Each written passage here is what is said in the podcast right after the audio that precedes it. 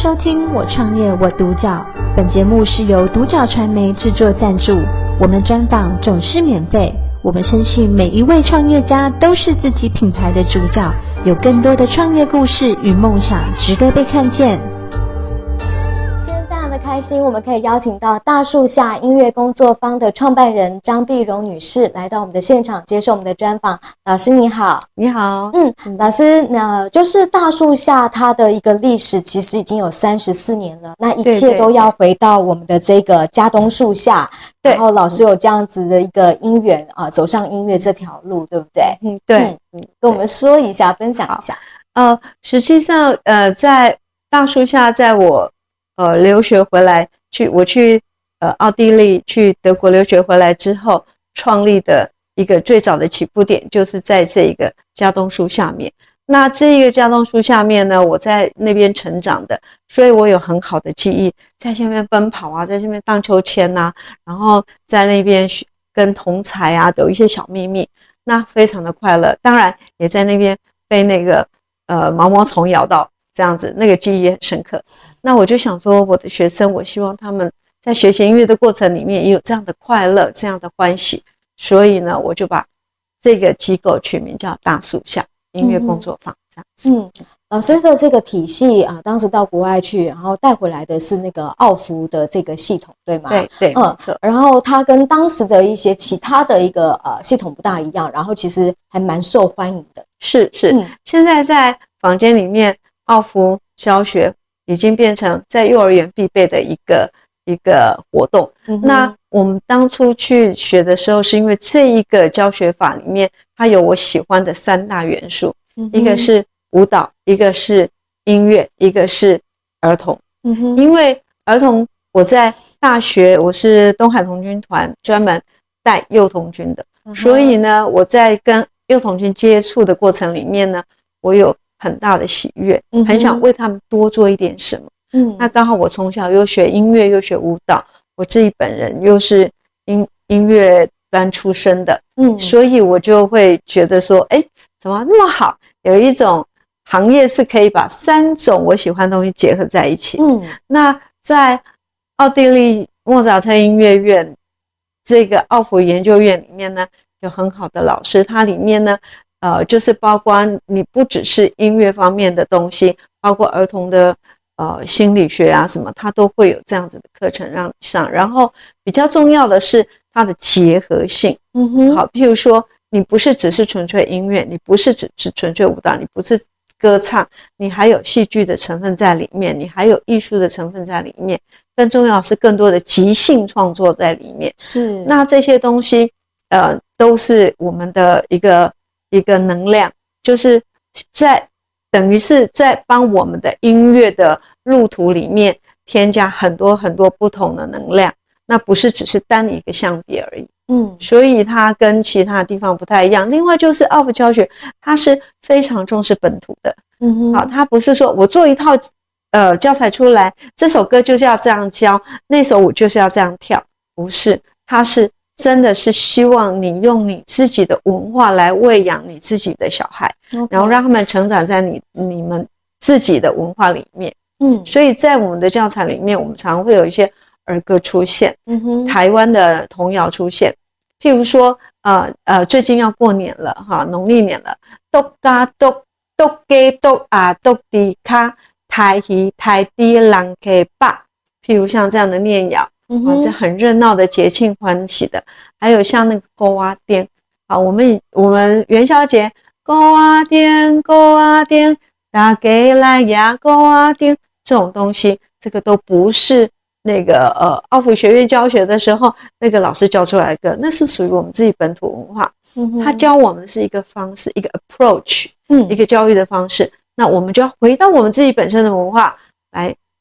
放在我们自己的教材里面。怎么样用这个 approach 把我们刚刚讲的那些念谣、那些文化素材啊，教给小朋友？OK，呃，老师，呃，我可以拿其中的一个，因为您本身是呃主修目的，主修目的，那我现在拿一下这个这个我很熟悉耶。哦，这个是我呃国小的时候我也有吹过。对对，这个叫做木笛，因为它是木头做的。但是我们这边有把它叫称为直笛，就是我们国小的小朋友正在吹奏的直笛。是。那这个直笛呢，它是一个家族性的乐器哦，这是高音直笛而已。所以你可以看高音直笛往上哦，你可以看到这个往上更小吃的，它有超高音笛跟最短笛。那另外往下，它还有中音笛、次中音笛跟低音笛。是，然后低音笛往下，它还有三把，嗯，越来越长，越来越高，站立起来就是越来越长这样子的。嗯、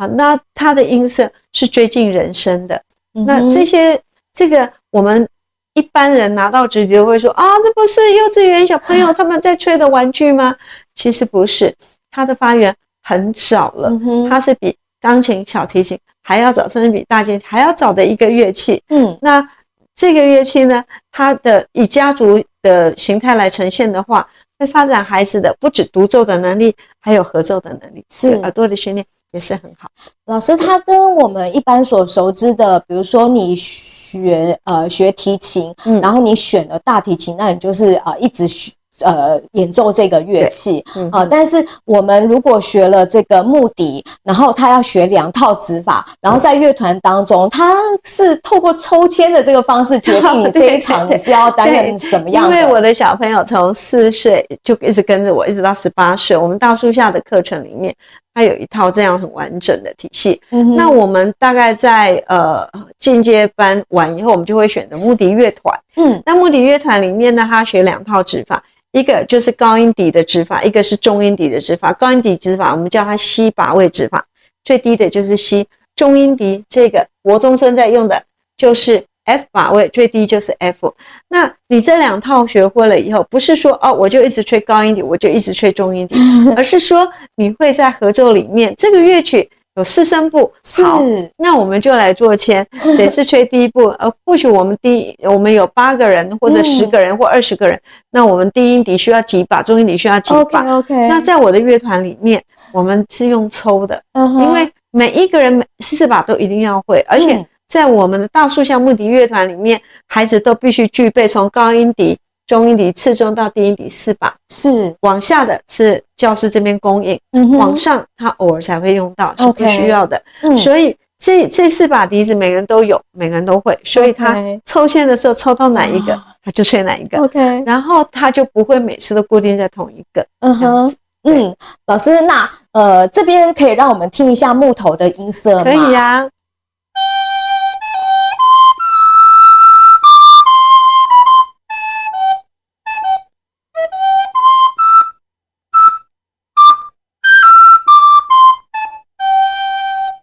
谢谢老师。老师，其实这边有一个有造型的，哦、这个是小朋友可以摸的东西，对不对？是是是。这边的乐器呢，都是我们在儿童呃亲儿童音乐的课程或亲子课程里面，嗯，我们所使用的乐器。嗯，那譬如说这一个，嗯，这个它就是刮胡跟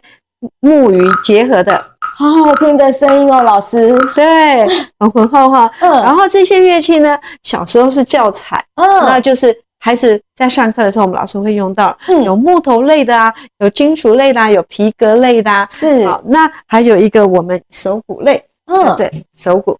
这也是很常用的啊。是。好，那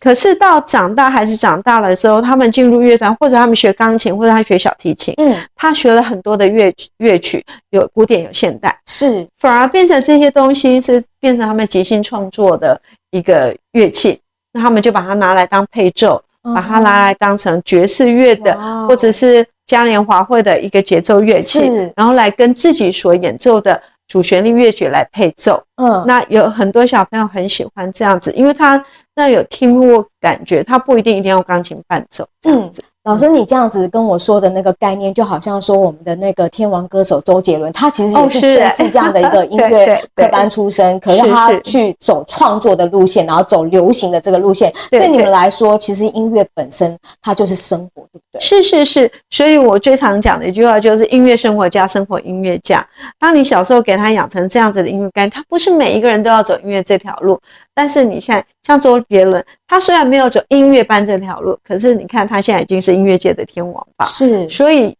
路径、入境我们说的入境，它是很很很一样，但是出口却是不一样哦，它有各种各种的发展。嗯、对，嗯，好，老师其实呃，可以跟我们分享一下，就是呃，您对于大树下音乐工作坊的一个短中长期计划吗？对，初期的时候我们在创立。大树下音乐工作坊的时候，因为有很多爱心在里面，包括我们的乐器啊，我们的场地都是人家赞助支援的。是，那我们再慢慢还人家这些钱。哦、OK，那这些东西都这些这份的爱心，它让大树下能够立足，然后能够开始起来。嗯，用一个礼拜，当时三十年前，三十几年前，一个礼拜一班课的速度成长，才有今天。是，那所以我们秉持的这一份大家。对大树下的爱，嗯，所以我们在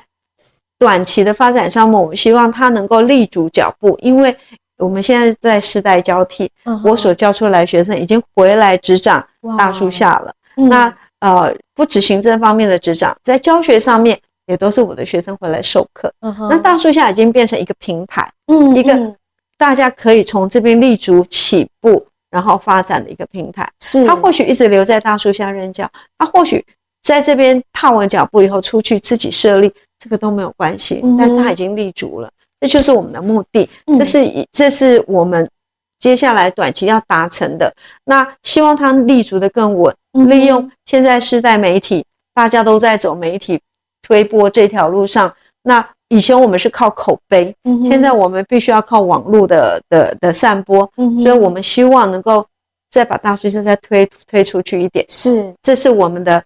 的短期，那中期的话，我们希望能够跟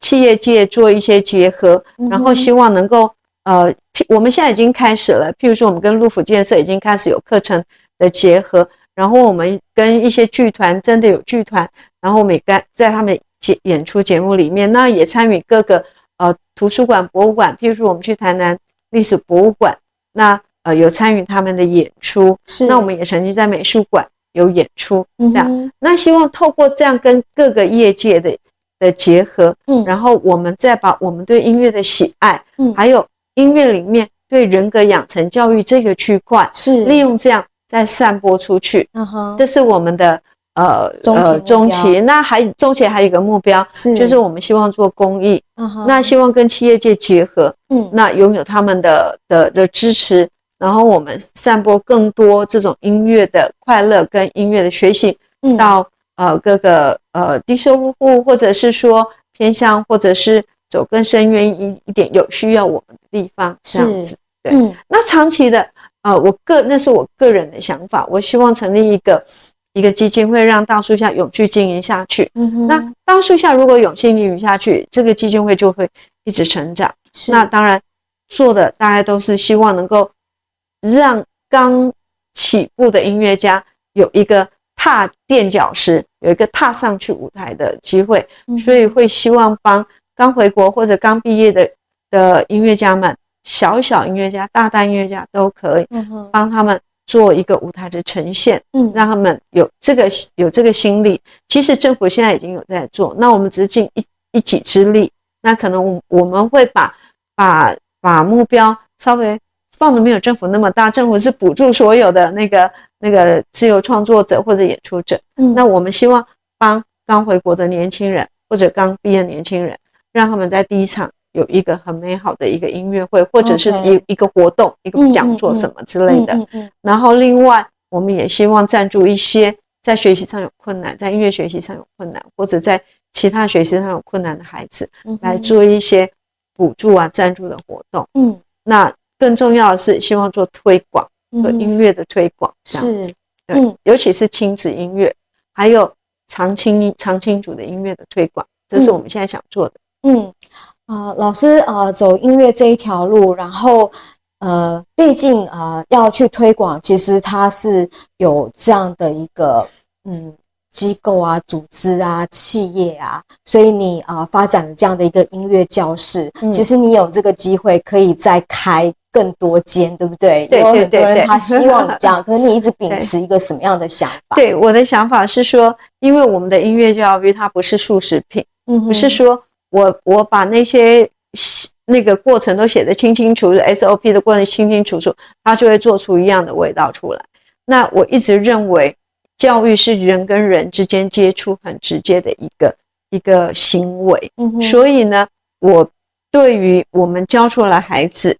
都有一份责任，嗯，所以我不太愿意像速食品一样的去看去开各个分店，但是我们自己即便是不想这样，可是，在自然的状况之下，我们其实有一些合作机构，是，譬如说像真善美幼儿园，那像。呃，台中新竹道和的实验学校、公主角实验学校，这个我们都有合作。嗯，那这些都是我们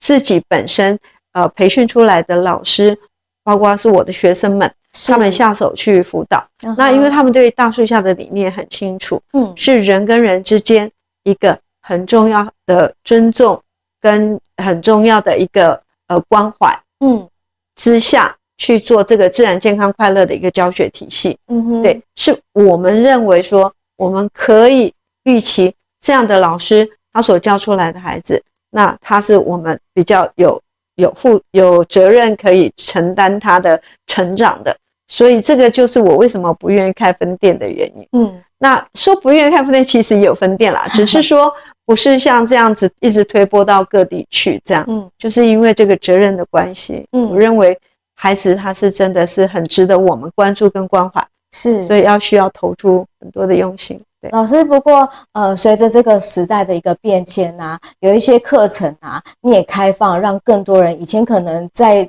以前的环境他没有办法学音乐，可是现在就算是呃很多家长他希望有一个单堂的体验，你都已经有把这样的课程推出了，是是是是是是，我们我们除了正常的从四岁一直往上到十八岁的课程以外。我们还有推出单堂的《树洞历险记》，嗯，那《树洞历险记》里面这个单堂课程，它其实是小孩子放电课程，也是 家长的放松课程。是，那有时候是亲子的，有时候只有孩子，那家长就会说它是放电课程。嗯，那这样我们这样的课程我们推出来也很受欢迎。是，那另外不只是这样的单堂对针对小孩子跟亲子的，我们也有针对成年人的。嗯哼，对。那以前呢，我们。啊、呃，很多人都吹吹直笛，然后等到长大的直笛都一直封存在橱柜里面的，嗯，或者是比较好的木笛都放在那个防潮箱里面，嗯，那现在我们就呼唤那些木笛们出来玩吧，赶快出来一起再来合奏，再回来享受那个合奏的快乐，是，所以我们也推出了木笛同乐会，大树下木笛同乐会，OK，一个月一次，请一些呃台湾有名的木笛界的大师们来授课，嗯，然后让那些。喜欢木笛，但是很久没碰木笛了，然后可以回来回味一下。嗯嗯嗯，所以我们就呼唤那些目的都出来玩吧。是，今天真的非常的开心，我们可以邀请到大树下音乐工作坊的创办人张碧荣女士来到我们现场接受我们的分呃专访，然后跟我们分享那么多。就是其实老师的学生啊，小到四岁啊，大到八十岁、八十五岁都有，然后大家都可以真正的去享受这个音乐带给我们的这个呃。快乐，快乐，那种单纯的快乐，然后还有就是人格的这个陶养，但是这一切都是要我们真正去接触这些乐器，然后尤其是木笛，它带来的那样子一个木头的一个温暖的音色，又是一个家族的一个系列的一个，可以让我们不是固定吹奏哪一个，是，它可以去做变换，其实真的是带给我们非常大的这个呃启发。再次谢谢老师接受我们的专访，谢谢谢谢，我独角。本节目是由独角传媒制作赞助，我们专访总是免费。你也有品牌创业故事与梦想吗？订阅追踪并联系我们，让你的创业故事与梦想也可以被看见。